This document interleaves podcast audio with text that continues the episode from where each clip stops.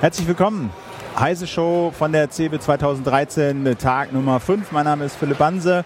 Wie immer pünktlich 18 Uhr, jeden Tag hier von der CeBIT.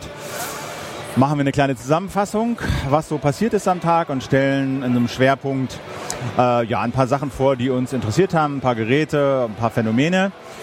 Wie gesagt, mein Name ist Philipp Banse. Wie immer mit dabei ist der Jürgen Kuri, stellvertretender Chef von Heise Online. Moin, moin, Jürgen. Hallo, grüße. Und unser Spezialgast heute ist Elke Schick.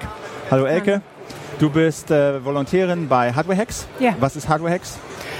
Ähm, eine Zeitschrift für Elektronikbastler.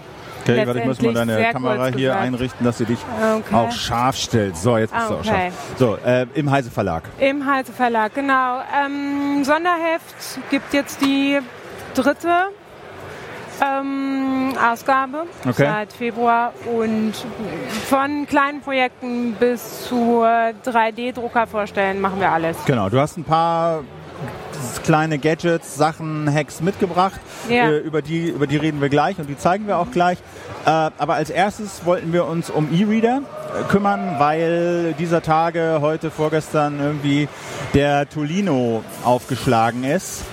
Die Antwort der deutschen Buchbranche auf Amazon und äh, den Kindle von Amazon. Und äh, Jürgen hat sich das Ganze mal angesehen. Du bist ja auch ein fanatischer E-Book-Reader eigentlich gewesen oder machst du noch? Oder Naja, das so? inzwischen, inzwischen so ein bisschen. Eigentlich habe ich ganz lange gebraucht, bis ich äh, mir mal einen zugelegt habe. Und eigentlich hat es gedauert, bis tatsächlich der Kindle Paperwhite rauskam, weil davor fand ich das alles immer so ein bisschen, Ja, ja, sag mal, höflich gewöhnungsbedürftig. bisschen ne? dröge, ne? Ja, und so, man ja. brauchte dann immer extra externes Licht, auch wenn man draußen irgendwo saß und im Dunkeln und ähm, äh, Tageslicht war es auch nicht so besonders schön. Äh, aber es hat sich so ein bisschen mit dem Paperwhite, wie gesagt, geändert. Äh, auch natürlich mit der Touch-Bedienung. Die ersten waren ja noch mit einem Bildschirm, den man über eine angeflanschte Tastatur bedienen musste. Mit der Touch-Bedienung ist das schon was anderes geworden. Und man merkt dann oft, dass es dann doch extrem praktisch ist. Gerade wenn man so dicke Wälzer liest, ne, was weiß ich, Neil Stevenson oder was weiß ich, äh, William Gibbon, äh, äh, äh, ja. oder von mir auch Dostoevsky oder, oder, oder so was, äh, dann ist natürlich so ein äh, E-Book-Reader mit 600 Gramm oder wie viel er hat, ja. dann doch etwas äh, angenehmer. Das äh, ist jetzt der Paperwhite. das ne? ist man der sieht das, Kindle Paperwhite. Man sieht das Leuchten. Es leuchtet jetzt, glaube ich, gar nicht. Sieht man auch nicht im doch, Hintergrund. es oder? ist, das Licht ist an. Ah, Das Licht ist immer an. Ähm, man stellt es sich im, im Prinzip so ein, dass man, egal unter welchen Lichtbedingungen äh, man äh, äh, gerade ist, ein angenehmes Lesegefühl hat. Das heißt, wenn jetzt das Licht ausgehen würde, würde man plötzlich sehen, dass, diese, dass das Display hell wird. genau. Und Oder das, der, der Witz ist, das leuchtet nicht mit Pixeln, sondern es ist von der Seite quasi, wird in diese Scheibe reingeleuchtet. Mhm. Richtig, ja. Ne? Es hat dann auch so ein bisschen Probleme, wenn man ein Buch aufmacht. Äh, das sieht man jetzt nicht so gut, dann das sieht man aber hier unten, hat er so ein paar dunkle Stellen. Ich kann das ja mal nehmen und hier mal so ein bisschen äh, vorhalten. Ja, so sieht man es tatsächlich nicht, fällt es nicht auf. Es fällt auf, Ja. wenn man im Dunkeln liest, dass dann so ein paar dunkle Stellen sind, aber die überdecken den Text nicht. Ja. Also das funktioniert eigentlich ganz wunderbar. Kindle hat das Problem proprietär. Das heißt, Äh, bei Amazon einkaufen. Äh, die können kein EPUB, das ist so ein Standard-E-Book-Format, äh, das jeder benutzen kann. Das gibt's mit und ohne DRM, aber äh, äh, Amazon macht das überhaupt nicht. Die haben ihr eigenes Format. du kannst es auch nicht per Mail dir ein EPUB da hinschicken und dann. Kann, es gibt Programme, auch Open-Source-Programme, Calibr, Calibre ist so, so ein Ding, mit dem man konvertieren kann. Mit denen kann ich auch ein EPUB in, in Amazon-Format konvertieren und dann entweder über USB oder per Mail hinschicken. Ich kann mir auch PDFs zuschicken inzwischen und kann PDFs lesen. Aber grundsätzlich ist es so, man muss dann immer die bequemliche, den bequemen Weg verlassen. Man muss, wenn man mit dem Kindle arbeitet, tatsächlich äh, entweder den bequemen Weg bei Amazon gehen, bei Amazon einkaufen, oder man muss wirklich Hand anlegen. So, also wenn man es wirklich, wenn man die ganzen Vorteile äh, haben will, die das Ding bietet, dann kriegt man die nur, äh, wenn man bei Amazon einkauft. Das, da ist es natürlich ganz bequem. Ich habe jetzt der, den, den Paperweight, den ich habe, der hat auch einen UMTS-Anschluss. Das ist äh, so, dass Amazon die Gebühren bezahlt. Das heißt, ich habe einen UMTS äh, Interface drin, für das ich keine Datenübertragungsgebühren zahle, wenn ich bei Amazon einkaufe. Und du musst ja auch keine SIM dafür besorgen nein, nein, oder so. Ist alles Das mit ist drin. drin. Äh, die haben Verträge, ich glaube inzwischen weltweit mit Mobilfunkprovidern, der, wo, man, wo der Kindle sich einbucht. Und egal wo ich bin, wenn ich gerade ein Buch haben möchte oder wenn es mir einfällt oder meine Bibliothek ausgelesen ist oder sonst irgendwas, dann kaufe ich einfach ein neues Buch und es wird auf den, auf den Kindle übertragen und bums, äh, die Sache, ist Und gelöst. das Download, der Download dauert ja auch nicht mehr. Nee, das nee, ist also ja, über UMTS geht es wunderbar. Also äh, es und er hat natürlich auch ein WLAN, das heißt, wenn ich zu Hause bin oder irgendwo, wo ein WLAN vorhanden ist, kann ich es auch über das WLAN machen. Dann geht es natürlich etwas schneller als über UMTS. Ähm, und der synchronisiert halt, Amazon synchronisiert die ganzen Bücher äh, sowohl über den Kindle wie mit den Apps, die es dafür auch gibt. Das heißt, ich kann die Kindle, Amazon Kindle Bücher, gibt es auch eine Anwendung fürs iPad, für Android, für den PC, ich glaube inzwischen auch für BlackBerry und Windows 8. Ähm, und Amazon synchronisiert das über die eigene Cloud, die sie äh, ja für ihre eigenen Zwecke auch nutzen, äh, zwischen allen Geräten. Also nicht nur die Bücher. Das heißt, ich kann von allen Geräten aus meine Bücher lesen, ähm, sondern auch zum Beispiel den Lesepositionen, Lesezeichen, die ich gemacht habe, wo ich gerade im Buch stecke und so. Das heißt, ich habe egal wo ich bin, ich mache ein Buch auf und lese einfach da weiter, wo ich aufgehört habe. Egal ob jetzt auf dem Kindle, ob ich jetzt den Laptop benutze, ob ich unterwegs irgendwo ein iPad benutze dafür. Ähm, das ist extrem bequem. Was kostet der Paperwhite in der UMTS-Version? Kostet 129 Euro. 129 Euro. Äh, geht eigentlich. Ja. So, hast du auf Tolino gewartet? Naja, eigentlich nicht. Also das ist Tolino. Ich nehme, genau, ich nehme den mal so. Das, Das ist Tolino, das ist so ein, der kommt jetzt raus, ist so eine Kooperation zwischen Hugendubel, Bertelsmann und der Telekom. Äh, es soll Einer, einer war noch dabei, ne? Hier Thalia, glaube ich. Thalia war noch genau, dabei, genau. richtig, ja. Ähm, also die beiden größten Buchhandelsketten Deutschlands plus äh, Bertelsmann als Verlag plus die Telekom sozusagen als Infrastrukturanbieter. Ähm, die haben jetzt diesen Tolino gebaut. Der ist im Prinzip wie ein Paperwhite, hat dasselbe Display. Ist das baugleich, ja? Das ist, das ist auch ein Paperwhite-Display, ein beleuchtetes Display, Ja. ein E-Ink-Display. Ähm, auch mit 6 Zoll wie der Kindle.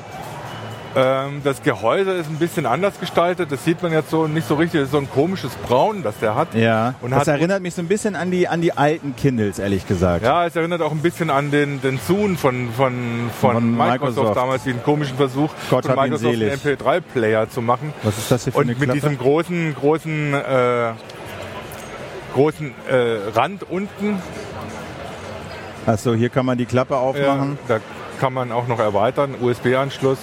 Äh, wenn er mal scharf stellt, die Kamera, hallo Kamera, stell mal scharf. Oh, ja, da hast du es. Also da ist USB und ein Erweiterungsslot. Genau, du kannst noch eine SD-Karte reinstecken, um den Speicher zu erweitern. Ähm, ich finde vom, vom, von der Anmutung, vom Aussehen ist, wirkt, wirkt er gegenüber dem Kindle so ein bisschen wie so ein DDR-E-Book-Reader. also von der Farbe und das ist ein bisschen, also es wirkt ein bisschen klobiger durch den großen Rand und Ja, er hat ja. auch immer noch eine Taste, um ins Menü zu kommen. Ja. Also um, um zurück Also auf, die, man, auf die man hier Hauptseite unten ist die, ist die Taste zu sehen. So, Dann dann braucht er eine Weile und dann ist da, ist da die Startseite. Und Amazon macht es beim Kindle alles über, über Touch-Bedienung. Das heißt, ich äh, habe verschiedene Bereiche auf dem Display äh, beim Kindle, mit denen ich das einfach diese Funktion auslöse. Zum Das heißt, Shop. wenn man das im Kindle nochmal zeigt, wenn, du den mal weg, Äh, wenn, du, ich, äh, wenn ich in einem Buch bin, ja, kann ich nochmal nehmen. Hier, mal, dann tippe ich hier oben drauf Ah ja, und dann habe ich oben das Menü, wo ich dann auch wieder in den Home-Bereich komme. genau. Ähm, wenn ich hier, hier drauf äh, tippe, gehe ich eine Seite weiter. Wenn ich da drauf tippe, gehe ich eine Seite zurück. Ähm, Ah, okay. bei da Ähm. ist der Kindle so praktisch ist. Genau, und die Frage, ob du ihn äh, sozusagen äh, vermisst hast. Den, Ähm, den Tolino. Den Tolino. Also ähm, vielleicht, also wir haben es ein bisschen gezeigt.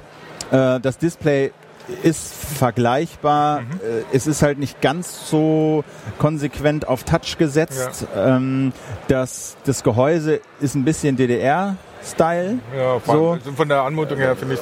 Also er ist aber auch im Prinzip genauso dünn, so leicht Ja. und so. Also Er ist halt ein bisschen, er wirkt, finde ich, wie die ersten Kindles. Ja, Also das ist so ein wirklich so eine, diese erste Generation mit Tastatur auf dem Weg zu Touch.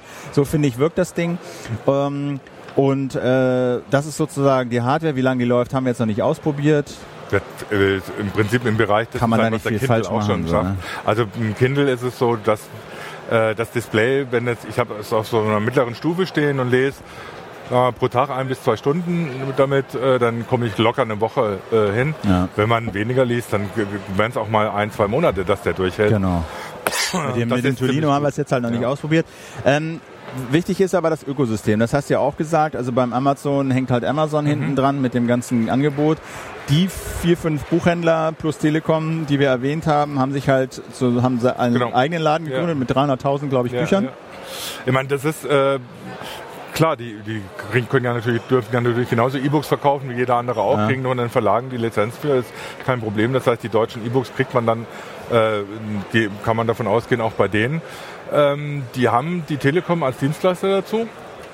Äh, Das heißt, äh, es ist ein Zugang zu den Hotspots der Telekom, äh, wenn man den kauft, ent- enthalten. Das heißt, wenn ich ein Telekom-WLAN irgendwo finde, dann kann ich da auch direkt dann äh, Bücher laden aus dem Shop. Genau, es ist nämlich kein UMTS drin. ist kein UMTS drin, das heißt, das ist nicht ganz so praktisch. Könnte man natürlich noch umbauen. UMTS kostet natürlich dann auch wieder Strom. Ne? Das heißt, äh, Ja. wenn man nicht jetzt wirklich äh, sagt oder so, ich will in jeder Lebenslage, wenn ich das Ding dabei habe, äh, fähig sein, mir ein Buch zu kaufen, dann reicht ein WLAN natürlich auch.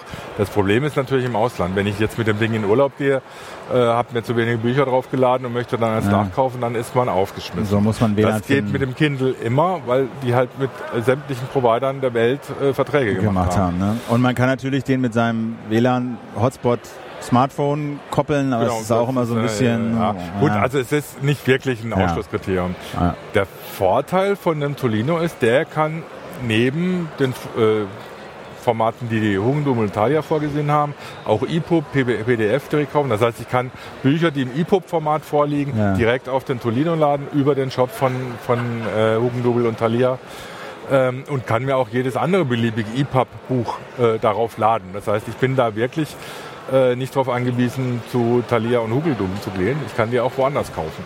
Und dann draufladen. Also dann was die. Formate angeht, ist man ein bisschen Ist flexibler. man, es ist ein offeneres System und die Betrei also die Buchhandelsketten, Telekom, Bertelsmann sagen, sie äh, positionieren das direkt als Konkurrent zu äh, zum Kindle. Kindle. Sagen, sie wollen, Anderer sie Vorteil wollen halt- Amazon den Markt wegnehmen. Genau. Und anderer Vorteil ist halt auch noch, das Ding wird, liegt in Buchläden. Ja, klar. Das ist Also du Vorteil. musst das nicht über die Webseite Amazon bestellen, sondern die Leute gehen in den Buchladen. Also Amazon versucht dann auch immer wieder mal so äh, Partner zu kriegen. Man kann inzwischen die Kindle zum Beispiel bei Gravis kaufen, denn dem Apple-Händler. Ja. Ähm, ich glaube, es gibt auch erste Verträge mit Ja. Saturn oder so. Aber das wird halt schon ein Unterschied sein, ne? äh, Ja, wirklich ja. Hugendubel Thalia das Ding wirklich an, der, an, an, der Theke, an der Theke rumliegen haben. Das kann schon, kann schon einen Unterschied machen. Ja, ja, ja. ne? Und der kostet ist auch ein bisschen billiger, kostet 99 Euro oder was. Ja, Ne? Genau. Ähm, wie- äh, äh, Self-Publishing ist nicht vorgesehen, ne? Ja, doch. Du kann, ich meine, man kann selber EPUBs machen, ne? Also EPUB. Aber du kannst die dann nicht automatisch in die Hugen, in diesen, Nee, in diesen äh, Tolino-Laden Ja, ja, reinkriegen. Genau, so, ne? ja. das, das geht natürlich nicht. Ähm, ich meine, Amazon bietet sowas an. Ähm, dass du da deine Bücher machst. Ja. Amazon hat ja auch so ein bisschen den Drang, selber zum, tatsächlich zum Verlag zu werden. Die haben ja in den USA schon Verträge mit Agenten abgeschlossen, Tim Ferriss, glaube ich. die, äh, dass die Bücher von denen direkt, also von, von deren Autoren direkt äh, bei Amazon Verlag verlegt werden. Das ist immer so ein bisschen ein Hickhack hin und her mit der, zwischen den Verlagen, den Agenten und Amazon. Ähm, Amazon hat natürlich große Marktmacht. Da muss man, also, das, ich meine, das kann, letztlich kann das auch ein Argument für ein Tolino sein, obwohl Hugendubel und Thalia sind jetzt auch keine, keine weißen Kinder. altruistischen. Die haben äh, äh, mit ihren Ketten ja ziemlich viele von den lokalen Buchhandlungen kaputt gemacht. Ähm, merken dann jetzt selber, dass sie irgendwie mit ihrem Sortiment da vielleicht jetzt auch nicht derjenigen sind, die den Buchhandel hochhalten und müssen viele, viele äh, Filialen wieder schließen. Äh, das ist schon gut. Treibt man den Teufel mit Belzebub aus. Na. Na gut, äh, wir warten mal ab. Also ich meine, generell ist es ja ganz okay, so ein bisschen Konkurrenz zu haben. Ähm, äh, die sind jetzt, finde ich, nicht auf Augenhöhe, aber es ist ein ernstzunehmendes Angebot. ja, Und klar. ich glaube, alle, die so ein bisschen Allergie gegen große amerikanische äh, Content-Konzerne haben, haben dann nochmal einen größeren Drang, Ja, irgendwie klar, zu dem Ding natürlich. zu greifen. So. Ähm, und es ist also so, sag mal so, im Verhältnis zu dem, was sonst so unterwegs ist, ähm, der erste wirklich ernsthafte Konkurrent. Also Ja. ich meine, Hugendubel hat ja auch schon so einen Versuch gemacht. In Italia war das. ja, mit, äh, mit- mit so einem Tablet. Oho oder O. Ja, so und das, das, also das war ja so ein Billig-Tablet, aber das ist völlig ungeeignet tatsächlich zum Bücherlesen. Also das muss man mal ziemlich deutlich sagen, dass die ein billiges Tablet kein Ersatz für ein E-Book-Reader ist. Wir haben irgendwie in der vorherigen Sendung schon, schon mal drüber, drüber gesprochen. Das Display ist da extrem wichtig. Das muss scharf sein, das ja. muss einen deutlichen Kontrast haben. Bis jetzt mit der Beleuchtung auch äh, richtig gut. Es macht keinen Spaß, sowas ein Buch auf einem billigen ja. Display zu lesen. Das ist einfach. Elke, hast du denn auch ein E-Book wieder? Oder Nein. was? Gar nicht. gar nicht. Noch nie drüber nachgedacht. Hm, drüber nachgedacht schon, aber mehr was, auch nicht. Was hat dich davon abgehalten? Ähm, genau das, was halt am Kindle dranhängt. Also, dass letztendlich Amazon all meine Bücher gespeichert hat, dass ich meine Bücher nicht einfach so verleihen kann. Ah. Und ähm, ja. Und, und, ist das jetzt, wenn du das so siehst, denkst du 99 Euro, ich bin im Buchladen, Amazon hängt nicht dran, das sind andere Ketten. Kommst du da nochmal ins Nachdenken? Ist das für dich irgendwie so attraktiv oder interessiert dich das einfach noch nicht? Nee. Aber wenn du also das jetzt so siehst, irgendwie, dann denkst du nicht, ach, das, das würde ich mir mal kaufen. Nö. Also, nee, okay. Nö, kann ich so direkt. Also ich finde es auch tatsächlich Schmucke. Nicht hübsch. Nee, es ist. Ist nicht. DDR-Design ist gemein, aber es ist, trifft es leider. ja. trifft es leider. Leider. Gut. So, ne? Ja, sag mal, aber du hast jetzt keine E-Books mitgebracht, sondern ähm, Plastikmüll. Genau. Zeig mal. Ich habe ähm, zwei 3D-Drucke mitgebracht. Genau, also ich muss dazu sagen, war Hardware-Hacks. Ne? Da beschäftigt ihr euch halt so mit Hardware, was ja. man so aus Hardware machen kann und Dinge bauen kann, die eigentlich aus den Einzelteilen nicht so geplant waren, zusammenzubauen und na, so rumzuhacken halt. So, ne? Ja. Oder? Was ist so euer Selbstverständnis da? Ja, na, letztendlich, wir sind ähm, zum einen ein Forum für Leute, die selber Ideen haben und aus den kleinsten Bauteilen Maschinen bauen können, die rechnen oder sonst, ähm, was weiß ich, Modelleisenbahnen ansteuern. Ähm, zum anderen entwickeln wir selber größere Projekte daraus ähm, für eben Leute, die sich ein Gerät nicht kaufen, weil es zu teuer ist. Machen wir Nachbauten, die auch funktionieren können. Also wir haben jetzt im aktuellen Heft eine Portalfräse. Das die kostet original viel Geld und man kann sie mit eurer Hilfe nachbauen. Genau. Was macht die? Die fräst offensichtlich. Genau, die fräst. Also wenn man jetzt ein Bauteil bauen würde und dafür 200 Löcher bohren müsste, ja. dann wäre das eine ziemlich anstrengende Arbeit und wahrscheinlich würde man nach Loch 105 aufhören. Ja. Ähm, dafür gibt es eben die Portalfräsen. Da gibt, kosten günstigsten so 500 Euro. Ja. Die hat ein Kollege getestet und eben auch selber eine nachgebaut. Ah, okay. Das, ist, das sind so Sachen, die wir machen. Ähm, wir greifen Ideen von anderen Leuten auf. Ich habe eine Ionisationskammer aus einer Erdnussdose gebaut zum Beispiel. Äh, eine was? Eine Ionisationskammer? Was Ein Gerät zum Radioaktivität messen. Okay. Aus einer Erdnuss Erdnussdose, Erdnussdose, Erdnussdose, einem Transistor, Sekundenkleber und einer Batterie. Das ist, also das ist zum Beispiel ein Online-Projekt, das wird hoffentlich demnächst freigeschaltet, der Artikel. Ja. ist dann online nachzulesen. Ähm, ja, aber das ist so die Bandbreite. Also wir haben wirklich ganz niedrigschwellige Sachen für äh, letztendlich den Physikunterricht. Okay. Und ähm, Geräte, die sich halt nur erschließen, wenn man wirklich schon selber seit immer Elektro bastelt. So, und, und 3D-Drucker ist natürlich auch ein riesen, ein Riesenfeld ja. so für euch, ne? Genau. Und was hast du da jetzt mitgebracht?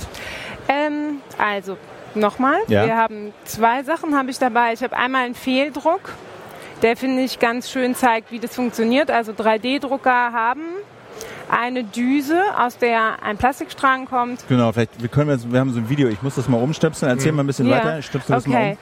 Ähm, dieses Plastik wird erhitzt und nach einer Form gegossen, die der 3D-Drucker über einen Rechner reingegeben kriegt. Ähm, diese 3D-Drucker können, also das Material kühlt ab und dann passiert eben häufig, dass so ein Exponat wie dieses sich von der Platte löst, auf die gedruckt wird und so seitlich wegrutscht mhm. und der Faden sich dann eben so auftürmt. Das ist ein typisches, alle Leute, die 3D-Druck machen, werden sowas zu Hause haben. Ja. Also ähm, das ist leider, ist auch materialabhängig. Ich glaube, ABS ist das Material, das es häufiger macht, wie das andere heißt. Okay. Habe ich jetzt nicht auf dem Schirm. Dann habe ich dabei ein ähm, recht hübsches Exponat, eine kleine Dose. Kann ich mal nehmen, genau. Ja. Da ist eben oben auch ein Gewinde drauf gedruckt. Ähm, die habe ich mitgebracht, weil ich tatsächlich finde, das ist so eines der schöneren Ergebnisse aus dem 3D-Drucker. Ja. Das ist jetzt direkt aus dem Drucker rausgekommen sozusagen. Ja, genau, das war ein Werbegeschenk zu einem Drucker dazu. Also da sieht man noch die Plastikwürste, aber sie sind ja. sehr klein. Also sie sind wirklich, sie, man kann die noch so ein bisschen fühlen, ja. wenn man, hört man das auch so ein bisschen, äh, kann man noch fühlen. Aber sie sind sehr klein und äh, ja, ist eine kleine hübsche Plastikdose. Ja, genau. So, ähm, Kollege von dir hat ein Video gemacht, der ist hier so ein bisschen mhm. rumgerannt über die über die Cebit, der Philipp, äh, und, und hat gefilmt, ähm, was es hier auf der Cebit so an, an 3D-Druckern gibt. Ähm, ich weiß nicht, Jürgen, kannst du dazu was ja. sagen? Naja, hat, im Prinzip hat er sich angeguckt, ähm, was, was es denn gibt. Ähm, eben hier sieht man das ganz gut, ja, ne? wie, wie sozusagen der 3D-Drucker funktioniert, eben von oben diese Würste da drauf äh, spritzt, indem er Plastik erhitzt, schmilzt und dann durch eine Düse da eben aufträgt und das Brett darunter bewegt. Was ist das, Elke? Ähm, das ist ein Programm von Ultimaker, das ist eine niederländische Firma.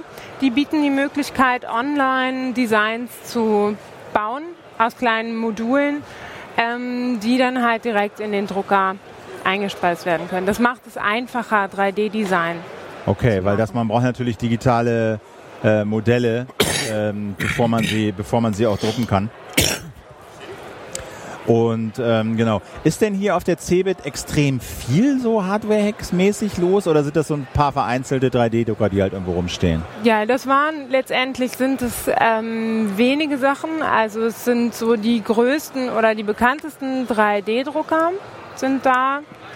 Ähm, nicht die Modelle, die man sich jetzt äh, schnell kauft und zu Hause hinstellt, sondern tatsächlich eher so die 2000 Euro Klasse. Und der billigste 3D-Drucker, den man so kaufen kann, ist so 1000 oder unter 1000 oder? Also der billigste, der allerdings auch so ein bisschen Internetgeist ist, ähm, liegt bei 300 Dollar oder Euro, das ah. ist nicht ganz klar.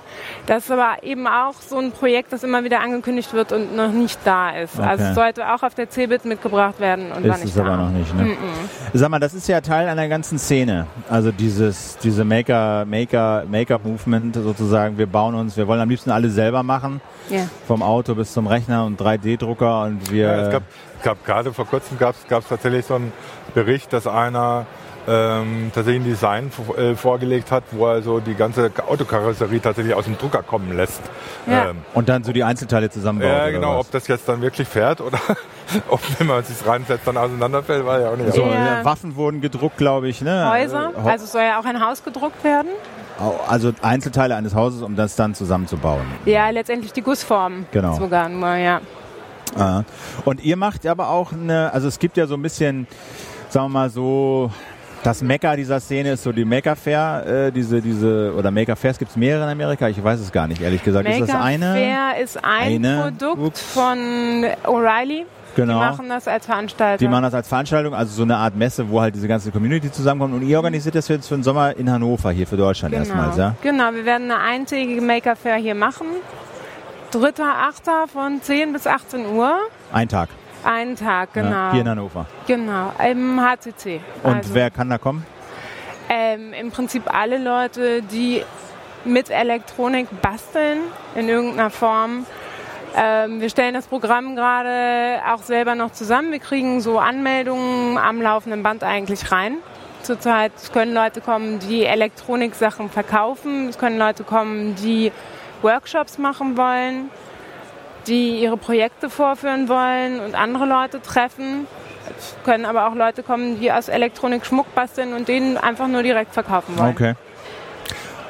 Ja, ist ja, irgendwie ist es ja schon verrückt. Ne? Es gab lange Zeit war es ja so, dass bis auf die Hardcore-PC-Freaks irgendwie keiner mehr eigentlich ran wollte. Und das ist dann vor ein paar Jahren, naja, vor zwei, drei, vier Jahren vielleicht, ne, so wieder entstanden, dass die Leute gesagt haben, ja, ich möchte, möchte irgendwie kreativ nicht nur mit Software umgehen, ne, die klassischen Hacker, die irgendwie gute Software machen oder irgendwo einbrechen oder sonst was, sondern es sind tatsächlich auch äh, kreativ mit der Hardware wieder umgeht. Genau, ne? aber ich glaube, die, die, die Hardware ist halt einfach andere geworden. Es ist nicht mehr nur der PC, sondern durch sowas wie Arduino, diese ganzen Mhm. Mikrocontroller, die einfach zu bedienen waren, auf einmal einfach zu programmieren waren.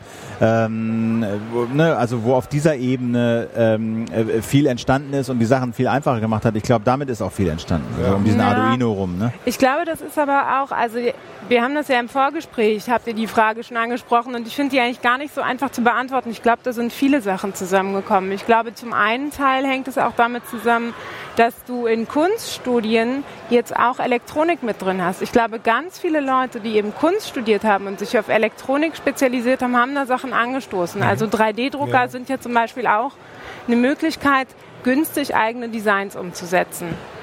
Das heißt, die kommen ursprünglich auch aus diesem Kunst-Design-Bereich. Und Arduino-Projekte, naja, Arduino selber ist jetzt nicht unbedingt ein Kunstprojekt, aber der Bedarf danach, einfach zu programmierende ähm, ICs zu haben, letztendlich, die, der kommt, denke ich, daher, dass eben artfremde Leute sich in die Elektronik eingemischt Einge- haben. eingefrickelt haben. So. Ja. Naja, das ist ein ganz, das ist ein ganz, ganz interessanter Aspekt. Apropos Elektronik, ein bisschen was hast du noch mitgebracht, ne? Äh, zeig doch mal, was ihr da in Hardware Ähm, gebastelt habt. Genau, also was ein Kollege noch gebastelt hat, ist, sieht letztendlich in der Kamera jetzt aus wie ein Nottaster mit einem USB-Kabel. Ja. Da drin ist ähm, das Innere einer linken Maustaste. Das heißt, ich kann den anschließen an meinen PC und damit alle Befehle ausführen, die ich mit der linken Maustaste machen würde und muss eben draufhauen. Genau, das ist was für Dauerschießer oder auch Ja. für Menschen mit irgendwie körperlichen Einschränkungen oder so vielleicht. Nein, ne? das, also ich glaube, das ist wirklich mehr als ähm, Spaßding gedacht, weil du wesentlich mehr Kraft brauchst. Ach so, zeig mal. Du musst ja wirklich, Also man muss das hier so. um auszulösen. Es ist Ja. mit der Faust gedacht. Ach so, man so richtig so. So okay, also, ja. okay, okay, verstehe. Ja, ja. Gut, äh, nette Idee, aber jetzt wahrscheinlich auch nicht so super kompliziert umzusetzen, ne? Oder? Na, ich glaube auch nicht so, Nicht so ganz trivial, nicht so du? ganz trivial. Also Okay. du musst dann schon, ähm, ne, ja, du musst letztendlich schon eine Vorstellung haben, welche Elemente baust du aus und wie kannst du die erneut verbinden. Und so, ne? Hm. Also so, das ist auch Was ist mit der Herzdose da bei dir? Ähm, das ist im Prinzip nur, um zu zeigen, wie unser Ressort nicht arbeitet. Sag mal, ich halte Ja, das mal hier ein bisschen ähm, rein. So, Das, also unsere Schreibtische sind schon bestückt mit ähm, Widerständen und äh, Kabeln, genau, jetzt fällt mir das hier alles raus und Motoren. runter. Wo ist ja, das jetzt ich hingefallen? glaube, das war nur das Kabel. Das war nur das ich glaub, Kabel. Das war nicht so schlimm. das ist weg. Ich find's nicht mehr. LEDs ähm, und den verschiedensten kleinen Batterieclips zum Beispiel. Okay. Sondern äh, wir, ihr Bei habt das uns so hat es, ist es Haufenform. Also Haufenform. Es hat Haufenform. Die Schreibtische sind extrem unordentlich. Ich dachte, ihr hättet jetzt so super geil, spezial designte, äh, tolle Nein. Regale mit so soften Touch-Schubfächern, die so von alleine rausfluffen. Nein, dann und würden so. wir ja bei Ikea kaufen. Nee, nee, die Ikea. Ich glaube, wir müssen mal eine, eine heiße Show direkt aus dem Verlag machen und Ja. ein paar Zimmer durchgehen. So. Auf jeden Fall. Die Hardware-Fraktion ist schon immer lustig. Wenn man in ein Zimmer reinkommt, dann sieht man meistens die Leute gar nicht, weil irgendwelche wilden, wilden. Konstruktionen in der Gegend rumstehen. So, hier kommt noch, ein, ein, noch eine Anmerkung zum Kindle, die sollten wir vielleicht Ja, auch noch mal drauf eingehen. gesehen, ja. Äh, beim Kindle gefällt mir, mh, dass es eine Android-App mit Sync gibt. Das gibt es beim Ist Tolino soweit- auch. Ja? Ja, Okay. also die machen auch Werbung damit, dass sie tatsächlich es auch wie beim Kindle hingekriegt haben, dass sie mit ihren Apps die Synchronisation zwischen den einzelnen Geräten äh, gewährleisten. Das heißt, ich habe meine Bibliothek halt überall, äh, wo ich dann so eine Tolino-App äh, laufen habe. Okay, okay, das war. Also das ist so ähnlich wie bei Amazon. Die wollen jetzt nicht unbedingt Geld mit den Geräten machen. Ja. Äh, Amazon äh, gibt da keine Zahlen raus. Die sagen auch nicht, haben noch nie gesagt, wie viel Kindle sie überhaupt verkauft haben. Nee. Ja, gibt es tatsächlich keine Zahlen. Die sagen auch nicht, wie viel sie verdienen. Aber das ist auch nicht ihr Interesse. Die wollen Bücher verkaufen. Also die wollen E-Books verkaufen und da den, den, die, das Monopol hinkriegen. Und, ähm, das äh, machen sie dann eben auch, indem sie die Geräte subventionieren. Ich meine, das kostet ja auch ein Geld. Die, die Mobilfunkbetreiber machen das wahrscheinlich auch nicht Auch nicht umsonst, umsonst, ne? dass, Ja. sie, dass sie da die äh, äh, in den Netzen rummachen können. Okay. Was ich, äh, was ich bei, den, bei diesen Hardware-Geschichten irgendwie so ganz interessant finde, ähm, es gibt ja schon wieder, also jetzt nicht unbedingt nur aus der, aus der Maker-Szene, sondern so auch von auswärts oder so, schon wieder so eine richtige Überhöhung des Ganzen. Ne? Dass man, wenn man zum 3D-Druck kommt, dass das plötzlich eine ganz neue Ökonomie wird, die, die, da, die da möglich wird. Also dann, wo man dann zum, zum einen so ein Community-Gedanke auftaucht, das heißt, man kann im Prinzip seine ganzen Bedürfnisse tatsächlich in kleinen Communities stillen. Das heißt, weil man eben Hardware auch drucken kann jetzt. Ne? Das heißt, ich habe dann hier ein Design, äh, möglichst als Open Source und kann das eben zu Hause oder in meiner Community dann umsetzen, um bestimmte Bedürfnisse zu befriedigen. Zum Beispiel um 3D-Drucker zu bauen. Also es gibt ja auch 3D-Drucker, die sich selber replizieren. Du kannst wieder Bauteile ausdrucken und wieder neu zusammensetzen. Du kannst, na klar, für Künstler, du hast es erwähnt, ja. sind so Kleinserien, ja, auch für, für äh, auf einmal total lukrativ. Du musst nicht erstmal 3000 Stück drucken und dann äh, 2099 wegwerfen, äh, sondern du kannst ja. mit kleinen Serien anfangen und ein bisschen schnell was ändern. Ja, wieder was Neues ausdrucken, wieder ein bisschen modifizieren und wenn das dann irgendwie soweit ist, dann kannst du mal eine größere Reihe produzieren. So, ne? ja. Und ja. Äh, du hast natürlich, du hast dann natürlich auch, wenn du in die richtige Produktion gehst, den Vorteil, du kannst natürlich Einzelteile herstellen und Kleinserien. Das ja. heißt, du musst eben nicht on demand äh, sozusagen. Ja, du, so wie im Buchdruck on demand oder ja. so. Du, kann, du, du, du, musst jetzt nicht, wenn du bestimmte Teile haben willst, damit es sich lohnt, äh, was weiß ich, hunderttausender Stückzahlen produzieren, sondern kannst du auch nur fünf oder sechs Mal machen. Ne? Wenn, für, für ja, wobei, also momentan ist die Qualität von dem, was du halt selber drucken kannst, noch so, dass solche Sachen wie Thingiverse ähm, interessanter sind für Leute, die jetzt kleine Produktionsreihen mhm. machen. Das heißt, du beauftragst Leute, die halt eben die richtig teuren Geräte haben, ja. deine Exponate zu drucken. Ist das denn absehbar, dass die Dinger noch billiger werden? Oder ist das jetzt irgendwie so ein Punkt angelangt, wo du sagst, nee, ja, jetzt ist irgendwie. Also, es ist auf jeden Fall angedacht. Mhm. Ich finde, es ist überhaupt nicht abzuschätzen, was dabei rauskommt, weil, wie gesagt, die 2000 Euro Geräte eine ähm, Qualität haben, die mich jetzt nicht umhaut. Die ja. Sachen sind solide, aber sie sehen nicht toll aus. Ähm du kannst mal, google doch mal. Ich habe ich hab mal mit diesem Typen von Shapeways ein, ein Interview gemacht. Ja. Ähm, Shapeways ist so ein, so, ein, so, ein, äh, so ein Laden, bei dem man halt äh, seine 3D-Modelle hochladen kann und der druckt die einem aus. Und wenn du mal nach äh, DCTP Shapeways Banse googelst, dann findest du das als erstes. Und da ist nämlich am Anfang zu sehen, ähm, was die da drucken können. Und das ist nämlich schon ziemlich faszinierend, muss ich ehrlich sagen. Also äh, ähm, der hat ein Bikini gedruckt und man sieht das auch gleich, so ein, so ein, so ein, so ein ganzes, äh, genau. Dann können wir gucken, ob wir das hier draufkriegen, ob das läuft bei dir.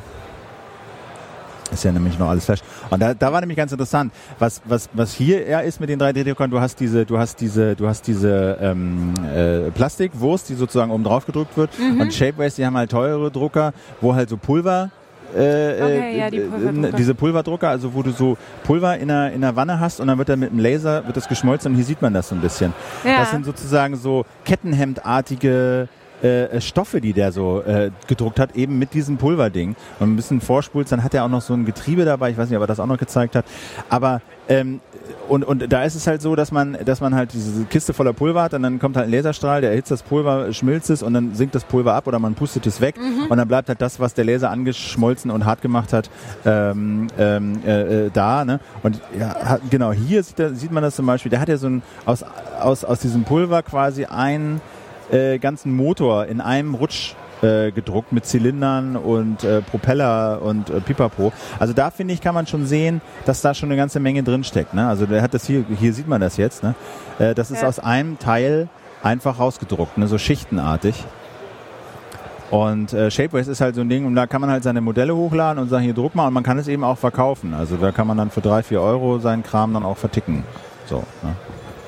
Ja, aber also ich meine, es ist natürlich, es ist schon ähm, eine Vereinfachung, jetzt eine Kleinserie ähm, herzustellen, aber es wird glaube ich, nicht so bald so sein, kann mich auch irren, dass wir das einfach alles zu Hause mhm. drucken. Also ich weiß es, ich trete auf meine Brille, druck mir die neu, das wird, glaube ich, nicht so schnell. Weil, das darf man halt auch nicht verwechseln, glaube ich, selber drucken heißt nicht unbedingt billiger drucken.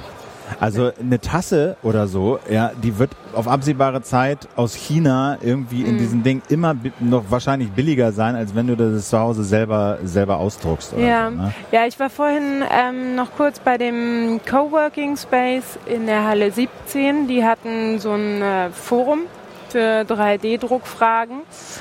Ähm, und da ging es eben auch darum, wenn ich mir jetzt einen Stuhl selber drucke, da wurde eben auch ganz klar von den Leuten gesagt, die Verbindungsteile kaufe ich mir im Baumarkt. Die drucke ich eben nicht selber, weil das wesentlich günstiger ist. Genau, also das darf man nicht verwechseln, nur weil es selber gedruckt ist, heißt es nicht, dass es automatisch auch billiger wird. Also so.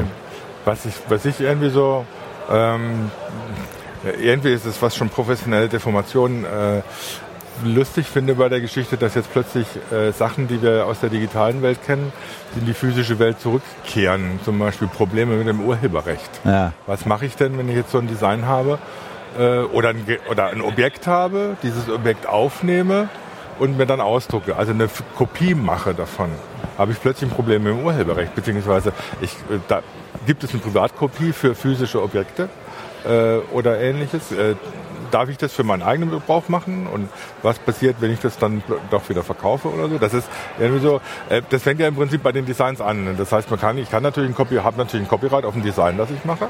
Das darf dann nicht jeder benutzen. Wenn ich in die Open Source mache gebe, okay, dann ist das ja. kein Problem. Ähm, das ist jetzt nicht die Frage. Das, das, das ist ja geklärt. Äh, die, die, die spannende Frage ist, wenn ich nicht vom Design ausgehe, sondern sage, ich nehme dieses Handy und will das genauso nachbauen. Ja. Ne, lasse, nehme es auf. Du, dazu brauchst du erstmal einen vernünftigen Scanner. Bra ja gut, klar, ja. brauche ich, brauch ich einen 3D-Scanner. Äh, ist ja aber jetzt nicht so ja. weit weg, kann ich auch als Dienstleistung kaufen und macht mir daraus ein Gehäuse und äh, benutzt es weiter. Äh, was passiert dann? Im Prinzip ist es erstmal, klar, natürlich Designmusterverletzung, aber ist das noch eine Urheberfrage? Ähm, was, was passiert da? Der, wenn das sich so ein bisschen weiter verbreitet, kommen dann noch ganz interessante auf Fragen jeden Fall. auf uns zu. Zumal, ja. zumal wenn man jetzt anfängt, auch äh, quasi elektrisch äh, leitende Materialien drucken zu können. Also du kannst jetzt schon quasi so Leiterplatinen selber anfangen zu drucken. Das heißt, du kannst so elektronische Bauteile dir drucken, ne, dann eine Plastikschale dazu. Also, das ist erst am Anfang alles. Du kannst auch inzwischen organische Materialien drucken. Ja. Also es gab so jetzt die ersten Berichte, dass äh, nicht, also nicht, dass man jetzt denkt, man druckt Menschen oder so, oder vielleicht passiert das auch irgendwann, aber zumindest, dass du zum Beispiel die Substrate für Petrischalen dass du die aus dem Drucker rausholst. Ne? Das ist dann doch wieder etwas einfacher, als wenn du das von Hand machen musst. Äh, das ja. ist irgendwie so eine Vereinfachung im Labor erstmal, aber gut, wenn, wenn man im Prinzip mit beliebigen Materialien dann irgendwann anfängt zu drucken, dann bin ich auch noch gespannt, was dabei Wird's rauskommt. interessant, ja. Genau. Also hier kommt noch die Anmerkung, dass Raspberry Pi natürlich äh, auch eine große ja. Rolle spielt bei dieser ganzen Bastelei. Also die fällt für mich auch ein bisschen in diese Arduino-Ecke. Also dass so ja. sehr leistungsfähige Mikrocontroller leicht zu bedienen geblieben sind, aber eben auch sehr, sehr leistungsfähig geworden sind. Ne? Also mit so einem Raspberry Pi, da kann man ja wirklich mittlerweile echt eine Menge äh, anstellen. So. Okay, hast du noch was auf dem Herzen, Elke? Nö. Irgendwie? Du noch was? Nichts direkt. Es ist vorletzter Tag. Vorletzter Tag. Wir sollten vielleicht erwähnen, dass wir morgen 16 Uhr schon. Genau, morgen, genau. Morgen, morgen haben wir gesagt, also weil hier dann natürlich auch die Tore irgendwann zugehen und der Tag. 18 äh, Uhr werden hier die werden, ja, Teppiche rausgerissen und, und so. Ne? Also deswegen fangen wir morgen um 16 Uhr an äh, und machen so ein Fazit, denke ich. Ne? Ja. Wer ist da? Der Jeff Scheuchers kommt vorbei. Okay. Erzählt noch ein bisschen so, was, was äh, vielleicht so ein bisschen auch in die Fortsetzung dessen ist, was es zum Beispiel in Deutschland überhaupt noch für Hardware-Produzenten gibt okay. in der IT-Branche. Das ist mhm. nämlich, da kann man, muss man teilweise mit der Lupe rumgehen, um die zu finden. Aber es gibt ein paar. Okay. Erzählt ein bisschen von. Gut. Das war Tag 5 auf der CeBIT, die heiße Show äh, mit ähm, äh, Jürgen Kuri. Vielen Dank, Jürgen. Mit Elke Schick. Dankeschön fürs Kommen. Danke. Und mit mir, Philipp Banse. Sorry, mit dem Stream müssen wir mal gucken. Ich schneide das hier aus dem YouTube-Video, das Geraffel raus. Aber ähm, ich hoffe, es hat dann doch am Ende noch funktioniert. Ähm, morgen jedenfalls werden die Server einmal durchgestartet und dann läuft es morgen auch wie gewohnt zuverlässig. Vielen Dank fürs Zugucken. Äh, auf bald. Bis dann. Hoffentlich bis morgen 16 Uhr. Tschüss.